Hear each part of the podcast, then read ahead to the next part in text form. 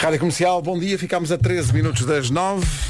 O Homem que Mordeu o Cão é uma oferta FNAC 25 anos. O cão, traz-te o fim do mundo em E nova scooter Seat Mó.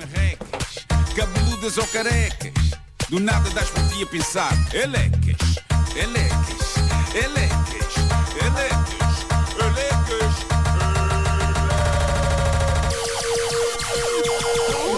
O homem que mordeu o cão, traz-te o fim do mundo em cuecas. Elecas. Vasco não vai gostar deste, das primeiras palavras deste título. Pois não, nem Já ouvi, mas já disseste isso, não vou. Poporri! Oh, dias! Não vais gostar do resto, é surpreendente. Poporri de percurso de 50 metros com sapatilhas nos pés e medo de bichos. Tá bem. Consegui pôr todas, todas as histórias aqui. Bom, eh, vou, vou começar com uma história breve que a nossa produtora a Mariana me mandou ontem no Peru. Três assaltantes eh, entram numa sapataria, roubam 200 ténis, ou, para quem prefere a outra palavra, roubam 200 sapatilhas. A mim já não me apanham a dizer apenas uma das palavras, porque sei que de certezinha, se eu dissesse ténis, vinha a brigada das sapatilhas dizer ténis, ténis é um desporto com raquetes, é sapatilhas. E se eu dissesse sapatilhas, vinha a brigada do ténis dizer sapatilhas, é ténis, homem. Portanto, esta questão é das grandes decisões da sociedade moderna eh, portuguesa. Creio que o país se divide entre as pessoas que dizem ténis e as que dizem sapatilhas, e um dia isto vai dar sarilho e arrebentar uma guerra civil. Mas. Adiante, os bandidos entraram na loja durante a noite, levaram 200 sapatos caros, todos contentes. Basicamente levaram tudo o que estava em exposição. Qual o problema, normalmente, dos sapatos que estão em exposição nas sapatarias? Problema no qual eles não pensaram. Os 200 sapatos são apenas de um pé. Claro. Rara é essa sapataria que tem exposto o par, provavelmente já a pensar nos gatunos. Então pronto, os bandidos fizeram um saque, que sim senhor, 200 sapatos, infelizmente para eles, todos do pé direito. Obrigado e bom dia. No final da noite temos que voltar. Deve ter sido aquelas coisas que chegaram à conclusão na carrinha de- a irem-se embora, não é? Já cheios de. Mas espera aí. Não estudaram o produto. Mas espera aí. Bom, eu gostava muito de ir à Austrália. Aposto todos vocês também, Sim, sim. mas eh, e falo agora especialmente para Pedro Ribeiro. Repara nisto, um casal que estava de férias num resort todo pipi em Harvey Bay, Queensland, foi surpreendido no seu quarto por nada mais nada menos do que uma cobra venenosa. Ah, que sorte. Queres pá. ir à Austrália? Que sorte eu não quero. Vou já hoje. Que maravilha. Mas foi surpreendido a em que Austrália sentido? está cheia de cobras. Não, estava, estava lá. estava Organizou lá. uma surpresa? Ah, A sim, sim, sim, claro, claro. A cobra organizou uma festa surpresa, Surpresa, para eles. pinhatas! Eu gosto de imaginar a cobrinha Sim, sim. A dizer-lhes surpresa, Surpresa! surpresa. Surpresa.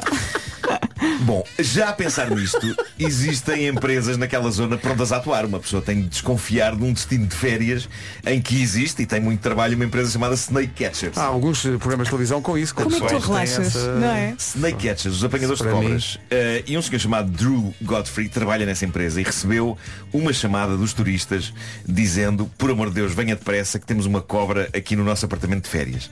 Estava ele a preparar-se para ir a correr para lá quando recebe nova chamada do mesmo senhor que ligara antes e que lhe diz, olha, afinal pode vir com mais calma. A minha mulher acabou de aspirar a cobra com o aspirador. Mas olha, é uma boa solução. Aspirou a cobra. Pá, e a cobra? Vês? Lá foi. Isto requer alguma coragem ainda, não é? Sim, sim. Claro. E conseguir ligar e falar com uma cobra à Sim, sim, frente. sim, sim, sim. Agora, o aspirador tinha saco ou não?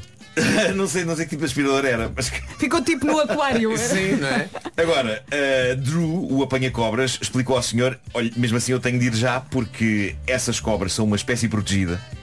E é cruel e ilegal manter uma cobra dentro de um aspirador. Portanto, ele basicamente foi lá salvar a cobra, não foi salvar as pessoas que Claro, com a claro, cobra dentro do quarto. Uh, a notícia diz que uh, esta cobra é medianamente venenosa. ok? Mediana, Medianamente. ah, então tá eu bem. gosto desta, desta descrição, ou seja, não mata mas mói. Tá bom, não mata tá mas bom. mói. Vais para o hospital, E mas não morres. Consigo imaginar perfeitamente Pedro Ribeiro ouvir um especialista dizer não se preocupe, esta cobra é só medianamente venenosa e Pedro Ribeiro responder ah bom, então nesse caso tudo bem. Mas eu aí já Pode deixá-la cá, Não, mas eu aí já estou na Nova Zelândia a responder.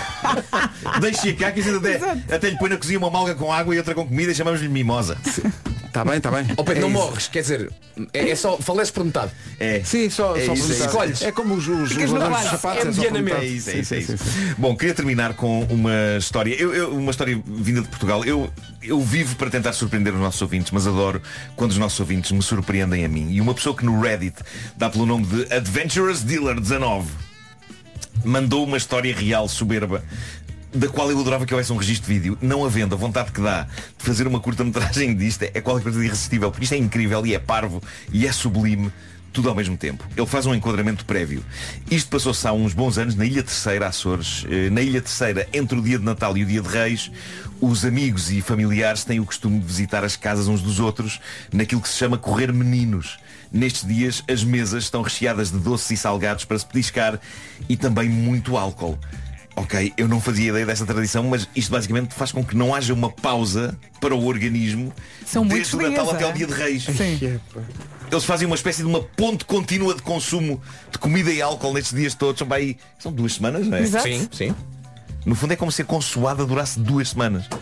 Vejamos então o que se passou com o nosso ouvinte. Diz ele, num desses dias combinei com uns amigos irmos correr meninos. Dois deles moravam a cerca de um quilómetro de distância e por causa do álcool, um amigo meu deixou o carro em casa do outro, o condutor não bebeu e todos os outros, eu incluído, beberam muito. Ajuizado a ver um que não bebe, não é? Para poder conduzir, mas nada nos prepara para o que aconteceu na altura de levar bêbados a casa. E reparem nisto porque é sublime.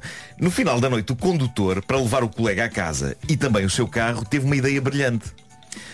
Levava o seu carro, ultrapassava o carro do colega uns 50 metros, saía do carro, voltava para o outro carro, voltava para trás a pé, ok? Sim. Metia-se no carro, ultrapassava o outro carro uns 50 metros, depois parava esse carro, saía dele, voltava 50 metros a pé para trás até o outro carro. Hashtag gênio. Metia-se nesse carro, conduzia até ultrapassar o outro 50 metros, parava esse carro, saía do carro, caminhava 50 metros Ele para é que trás até outro bêbado. carro. E por aí fora. Diz o nosso ouvinte, ele foi fazendo isto toda a viagem até a casa do colega. Trocou de carro umas 10 vezes. Mas isto é absolutamente extraordinário. Este tipo conduziu- con- conseguiu conduzir dois carros alternadamente até chegar à casa do colega com paragens de 50 a 50 metros para trocar de carro. Diz o nosso ouvinte, naquele dia eu não conseguia fazer muito bem as contas, mas já pensava que a solução não era a melhor de sempre. Feitas as contas, ele andou a pé o mesmo que se levasse só um carro e ainda teve o prejuízo de ter de entrar e sair em ambos os carros e gastou o dobro da gasolina, visto que ambos os carros fizeram a viagem.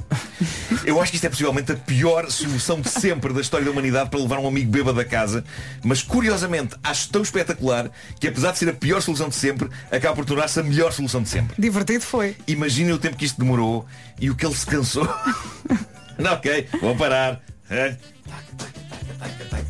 Lá vinha ele, mais 50 metros à frente. Pá, acho isto maravilhoso. Acho maravilhoso isto. Mas esse- ele era o sóbrio? Era o sóbrio. Mas não parece. Com a É uma ideia de Bêbado. bêbado. É uma ideia de bêbado. É uma ideia de bêbado. Eu estou a imaginar os bêbados a dizer Eu esse é estúpido. Ele afinal bebeu. Isso é estúpido. Oh, pá, tão bom. Tão bom. O Homem que Mordeu Cão é uma oferta FNAC. Há 25 anos de janela aberta para o mundo e também uma oferta nova scooter elétrica Seat Mó, mais de 125 km de autonomia.